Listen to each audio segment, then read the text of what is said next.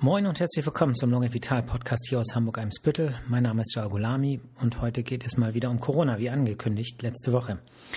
Und zwar genau genommen geht es um die neue Variante, die für Unruhe sorgt, die B.1.1.529 Variante, die verstärkt in Südafrika aufgetreten ist. Äh, einen Eigennamen hat diese Variante noch nicht, der wird aber, denke ich, in nächster Zeit kommen.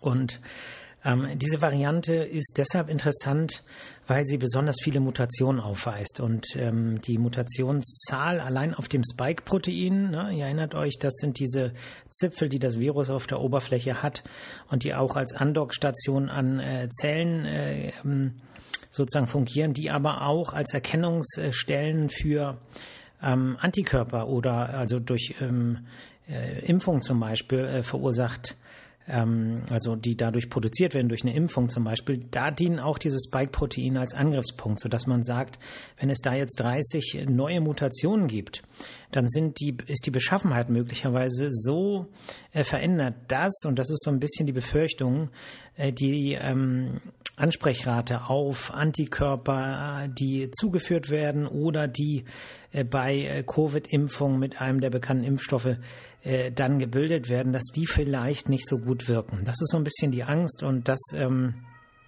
verbreitet jetzt so eine gewisse Unruhe. Ob das so ist, ist eigentlich noch überhaupt nicht klar. Dafür ist das Ganze zu frisch. Und ähm, es ist so, dass ähm, ja, in Südafrika eigentlich die Delta-Variante äh, vorgeherrscht hat ähm, wie auch in Deutschland oder in Europa. In äh, Deutschland sind es über 99 Prozent. Also im Prinzip kann man sagen, wer Corona kriegt jetzt im Moment, der kriegt die Delta-Variante. Und ähm, die hat eben auch in Südafrika vorgeherrscht, wobei die Situationen nicht vergleichbar sind, in vielerlei Hinsicht nicht. Ähm, die Inzidenz in äh, Südafrika ist aktuell bei 11, also 11,7 ähm, tagesaktuell. Und äh, das ist natürlich jetzt nicht mit ähm, Inzidenzen von über 400 vergleichbar. So, das bedeutet, äh, das Delta-Virus ist zwar vorherrschend, aber es ist bei weitem nicht so verbreitet wie hier in Deutschland zum Beispiel. Und deswegen ist auch nicht so ganz klar, ist jetzt die neue Variante, hat die sich da so schnell verbreitet in kurzer Zeit? Ähm, es sind jetzt äh, zum Beispiel 70 äh, Fälle nachgewiesen worden äh, in einer Provinz in Südafrika im Nordosten, in der Provinz Gauteng, wo auch äh, Johannesburg liegt, also die Hauptstadt äh, von Südafrika. Und ähm, da äh, sind plötzlich 70 Fälle nachgewiesen worden. Es gibt auch außerhalb von ähm, Südafrika jetzt Nachweise. Der erste Nachweis war in Botswana, also auch im südlichen Afrika. Hm, es gibt Nachweise aus Ländern, aus Israel gibt es einen Nachweis, aus Hongkong. Das sind Menschen, die verreist waren und äh, einer in Malawi, einer in Südafrika und äh, inzwischen gibt es auch den ersten äh, Fall in Europa, und zwar in Belgien. Äh, ein Mensch, der vorher in Ägypten gewesen ist, ist der erste Fall dieser neuen Variante in Europa. Und äh, wie das Ganze zu, äh, zu bewerten ist, ist halt jetzt äh, die große Frage, die im Prinzip keiner beantworten kann. Dazu ist dieser Virustyp zu neu. Und ähm, man muss natürlich auch vorsichtig sein, äh, jetzt, ähm, ich sage jetzt mal, nicht zu weit vorzupreschen, ne? weil es ist ja auch so ein bisschen jetzt Tradition in dieser Pandemie geworden, leider äh, immer gleich das Schlimmste auszumalen. Äh, man muss das sich nüchtern angucken und das äh, wird sicherlich ähm, äh, wissenschaftlich aufgearbeitet werden, aber die Presse ist natürlich ähm, vor, also es ist ja vorprogrammiert, äh, wie die Schlagzeilen jetzt in den nächsten Tagen aussehen werden. Und äh, deswegen fand ich das jetzt auch wichtig, dieses Thema in den Podcast heute äh, zu bringen. Also wie gesagt, Südafrika ist jetzt nicht die gleiche Situation wie Deutschland beispielsweise. In Südafrika ist die Impfquote äh, bei 23,5 äh, Prozent tagesaktuell, was vollständige Impfung angeht. Äh, ähm, Erstgeimpfte, ähm, da sind es natürlich noch ein paar mehr, aber vollständig geimpft sind 23,5 Prozent. Das ist für den afrikanischen Kontinent viel. Ähm, aber ähm, verglichen mit Deutschland äh, ist das natürlich wenig. Also wir haben ungefähr äh, dreimal so hohe Impfquote, äh, was die äh, Prozentzahl der Bevölkerung angeht. Klar, wäre schön, wenn die höher wäre, aber Ähm, sie ist zumindest höher. Insofern muss man vorsichtig sein, da jetzt von Südafrika direkt auf äh, Deutschland ähm, zu schließen. Wir wissen also nicht, ist diese Variante ähm, ansteckender. Wir wissen auch nicht, ob sie gefährlicher ist. Wir wissen aber, dass sie mehr Mutationen hat. Und es gibt natürlich Erfahrungswerte, dass man sagen kann, wahrscheinlich äh, ist ähm, diese auch, äh, oder es ist ähm, schon wahrscheinlich, dass die Antikörper einfach weniger Erkennungsstellen auf diesen äh, Spikes haben. Aber ob es irgendeine Auswirkung hat, ähm, das wird sich noch herausstellen. Und äh, was jetzt den Impfschutz angeht, äh, ist die Sache eben auch noch nicht klar wie sicher das Ganze ist. Was eine gute Nachricht ist, dass die äh, Schnelltests, die man ähm, wertet, dass die eben auch die äh, diese Variante nachweisen können. Ne? Also die kann diese Schnelltests, die Antigen-Tests können natürlich nicht ähm, sagen, ist es jetzt Variante Delta oder ist es jetzt Variante ähm, B1.1.529. Ich hoffe, es kommt schnell mal ein Eigenname. Das ist ja anstrengend, immer hier die Zahlen aufzusagen. Ähm, aber ähm, im Prinzip kann, kann dieser Test nachgewiesen werden, ohne dass man jetzt da äh, genau sagen kann, welche Variante. Das äh, machen dann die Labore. Das ist dann sozusagen die äh, Gensequenzierung und ähm, ja, die ähm, Linie ist ähm, aktuell, Stand heute, ähm, eben gerade auf der Homepage des Robert Koch Institut recherchiert, ähm, noch keine Variant of Interest oder Variant of Concern, ähm, sondern es ist eine Variant under Monitoring. Das, könnt, ne, das kann man sagen, ist eine, ähm, eine Vorstufe. Es wird aber erwartet, aufgrund dieser, äh, dieser schnellen Zahl oder dieses Anstiegs, ähm, äh, diese äh, 70 ähm, Nachweise, von denen ich vorhin gesprochen habe, in äh, Gauteng, also in Südafrika, das ist natürlich immer nur so als Spitze des Eisbergs zu werten. Ne? Das heißt, es läuft, wird ja nicht bei jedem, äh, bei jeder Probe eine Sequenzierung gemacht, ähm, sondern das ähm, muss man sich immer so vor, ein bisschen vorstellen wie Stichproben. Also, dass jetzt jede ähm, Virusprobe sequenziert wird, die irgendwie ähm, äh, per PCR oder so nachgewiesen wird, das kann ich mir nicht vorstellen. Das, äh, glaube ich, passiert auch nicht in Deutschland. Ähm, insofern ist äh, das äh, die tatsächliche Zahl an äh, Fällen mit dieser Variante wird natürlich deutlich höher sein. Aber ähm, spekulieren, welchen Einfluss das hat auf die Übertragbarkeit, auf die Gefährlichkeit und auf die Wirksamkeit von Impfstoffen oder von Antikörpertherapien, das müssen wir abwarten. So, jetzt habe ich acht Minuten gesprochen und äh, eigentlich gibt es nicht mehr dazu zu sagen. Ne? Jetzt könnte man natürlich wie das jetzt sicherlich in den nächsten Tagen passiert, alle möglichen Szenarien aufmalen, bin ich nicht so sehr ein Freund von, weil ich äh, ja immer sage, dass äh, die Psyche einen sehr großen Einfluss hat äh, darüber, wie es mir gesundheitlich geht und äh, auch darüber, wie äh, gut meine Selbstheilungskräfte mir zur Verfügung stehen. Und ähm, es bringt einem eigentlich nichts, sich negative Gedanken zu machen. Nicht, dass ich jetzt falsch verstanden werde. Es ist richtig, vorsichtig zu sein. Es ist richtig, sich zu impfen.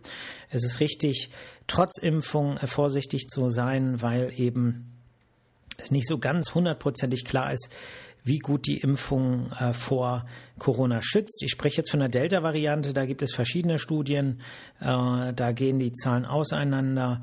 Ähm, ein Repräsentant der WHO hat neulich von etwa 40 Prozent äh, gesprochen.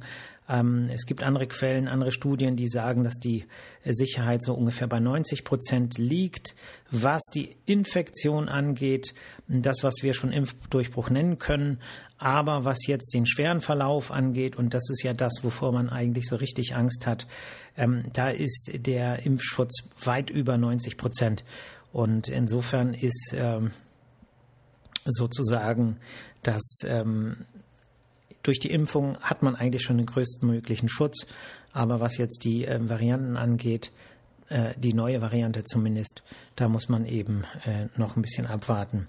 Also ich erwähne das ganz bewusst ähm, an dieser Stelle, weil man eben auch diesen ganzen Schreckensnachrichten ein bisschen was entgegenhalten muss und auch für sich selber ähm, wissen muss, dass es eben nicht alles nur äh, Katastrophe und Eskalation ist, sondern dass es eben auch viel Gutes gibt, was jetzt in dieser Pandemie erreicht worden ist, was uns schützt und was uns auch äh, bis zum gewissen Grad ruhig schlafen lassen kann. So und das muss man auch mal sagen und auch mal hören und auch für sich wahrnehmen. Ne? Einfach um da jetzt auch nicht unnötig zu leiden. Ne? Gut, ähm, ja, vielleicht noch so ein bisschen was zum Überblick jetzt, was ähm, Corona angeht. Ich muss hier mal eben kurz, ich habe jetzt mir ein paar Seiten aufgerufen, ähm, weil ich mich natürlich ähm, jetzt noch mal so ein bisschen vorbereitet habe, äh, auch ein paar gute Nachrichten vielleicht zu sagen. Also wenn man jetzt die ähm, Inzidenzen äh, sich anguckt über Gesamtdeutschland, ähm, dann ist das natürlich eine Katastrophe. Ne? Die gehen hoch äh, wie nichts und ähm, da könnte man natürlich panisch werden. Ähm, was äh, etwas beruhigend ist, ist, dass natürlich ähm, wir, was die Zahlen angeht, deutlich über den Peaks liegen, die wir vor einem Jahr im Dezember zum Beispiel gehabt hatten. Ähm, aber das betrifft die Inzidenzen. Das betrifft erfreulicherweise nicht die ähm, äh, Todeszahlen, was das Virus angeht. Ähm, das liegt einfach daran, dass es die Impfung gibt. Ne? Kann man sagen, das wäre jetzt, kann man sich ausmalen, wenn man jetzt nicht diese Impfkampagne so durchgezogen hätte, wie das Ganze sonst mh, hm, gelaufen wäre. Insofern schon äh, wieder eine gute Nachricht, ähm, dass die Impfung wirkt. Ähm, was jetzt aber doch das Ganze ein bisschen trübt, ist natürlich, dass der Impfstatus variiert. Wenn man sich die Deutschlandkarte anguckt, dann gibt es Ecken mit deutlich weniger Geimpften und äh, auch Ecken mit deutlich mehr äh, Covid-Fällen. Ne? Und äh, komischerweise sind das irgendwie, stimmt das ganz gut überein. Ähm, wo man jetzt aufpassen muss, bevor man jetzt euphorisch wird, weil man sagt, okay, die Totenzahlen gehen ja nicht so hoch, sind auch noch weit entfernt von den Peaks, die wir vor einem Jahr gehabt hatten. Aber, und das ist sozusagen wieder eine Nachricht, die ähm, vorsichtig werden lässt, die Zahl der belegten Intensivbetten geht deutlich hoch und zwar kontinuierlich jetzt im Rahmen dieser vierten Welle. Und wir haben jetzt äh, Stand heute ähm, eine Intensivbelegung von, so jetzt muss ich gucken, ist sehr klein gedruckt, 4326 ähm, belegten äh, Intensivbetten, was, ähm, ah, Moment, Quatsch. Also, also sind nicht intensiv, belegte Intensivbetten, sondern das sind Covid-Fälle, die intensivmedizinisch behandelt werden. So. Und wir hatten im Peak in der, im, im Dezember vor einem Jahr äh, 5762 ähm, Covid-Patienten, die intensiv äh, medizinisch behandelt wurden. So, und da merkt man dann, dass da nicht so viel dazwischen ist. Ne? Das bedeutet, was die Intensivzahlen angeht, sind wir schon in der Nähe des Peaks. Ähm, und äh, das ist natürlich, wenn man das jetzt mit den, äh, mit den Inzidenzen äh, abgleicht, ist es natürlich trotzdem relativ wenig, ne? wenn man Inzidenz mit Intensivpflichtigen vergleicht. Aber auch da hat natürlich die Impfung zu beigetragen. Aber es ist natürlich so, dass irgendwo das Limit ist. Ne? Es gibt nicht endlos Intensivbetten. Und ähm, wenn man sich jetzt das Register anguckt, ähm, und guckt, wie viele Betten gibt es denn insgesamt. Uh, hätte ich natürlich nochmal schön vorher mir rausarbeiten können. Also intensivmedizinische Behandlungskapazitäten, da ist es so, dass ähm, wenn man sich die ähm, High Care, also die, die sozusagen mit Beatmung und so weiter anguckt, dann sind jetzt in Deutschland ähm, 7347 Betten äh, belegt. Ne? Es, äh, sie sind ja nicht nur durch Corona-Patienten belegt, sondern insgesamt belegt. Und es sind nur 1467 ähm, Intensivbetten, was High Care angeht, frei. Ähm, was Low Care angeht, also ich sage jetzt einfach mal mit ein bisschen weniger Ausstattung, da sind aktuell 12.525 Betten äh, belegt und 810 Betten sind nur frei. Und was die extrakorporale ähm, Beatmungssituation angeht, also ECMO-Vorrichtungen, ähm, da sind 409 belegt und 317 sind frei.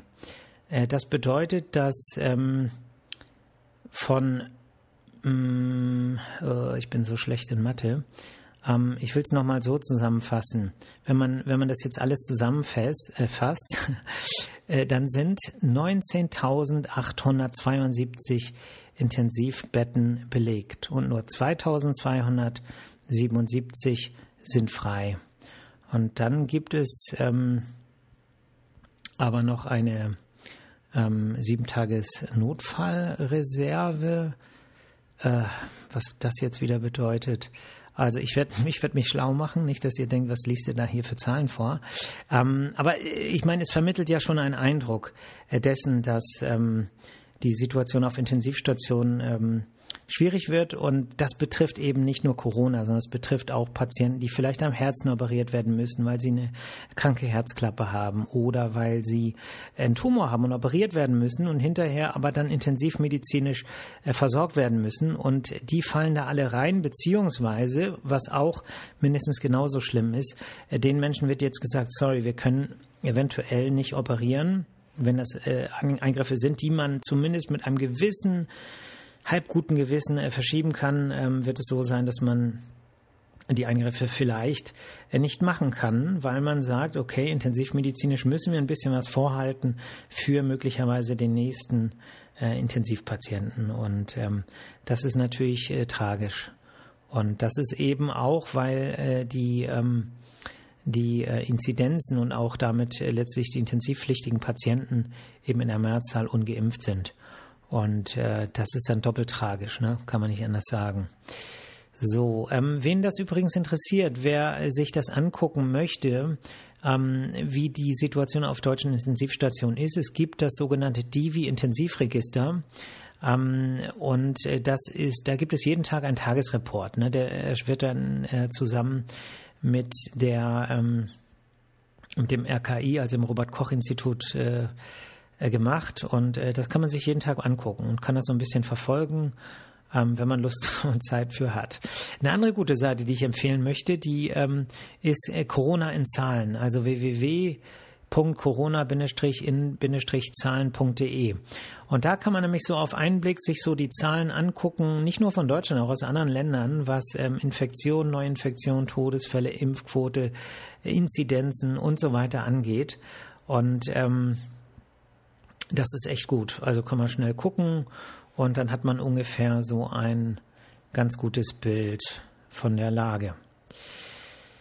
Gut, also insofern seid weiter vorsichtig, passt gut auf euch auf, ähm, aber ähm, ja, Angst zu haben bringt auch nichts. Angst zu haben macht krank. Deswegen äh, Vorsicht ja, Angst nein. Ähm, aufeinander aufpassen ja, einander Panik machen nein. Ähm, trotzdem optimistisch bleiben. Warum? Weil ihr dann länger gesund bleibt und euch weniger Sorgen macht und ähm, ja, die Selbstheilungskräfte eben nicht so sehr schwächt. Also tut am Wochenende irgendwas, was euch gut tut, damit ihr euch gut fühlt. Ähm, und seid gut zu euch, seid gut zu anderen, nehmt das Leben nicht zu ernst. Und Hakuna Matata, ihr kennt auch meine Abschlussformel. Und ja, ihr hört mich nächste Woche Freitag wieder. Jo, bis dann. Ciao.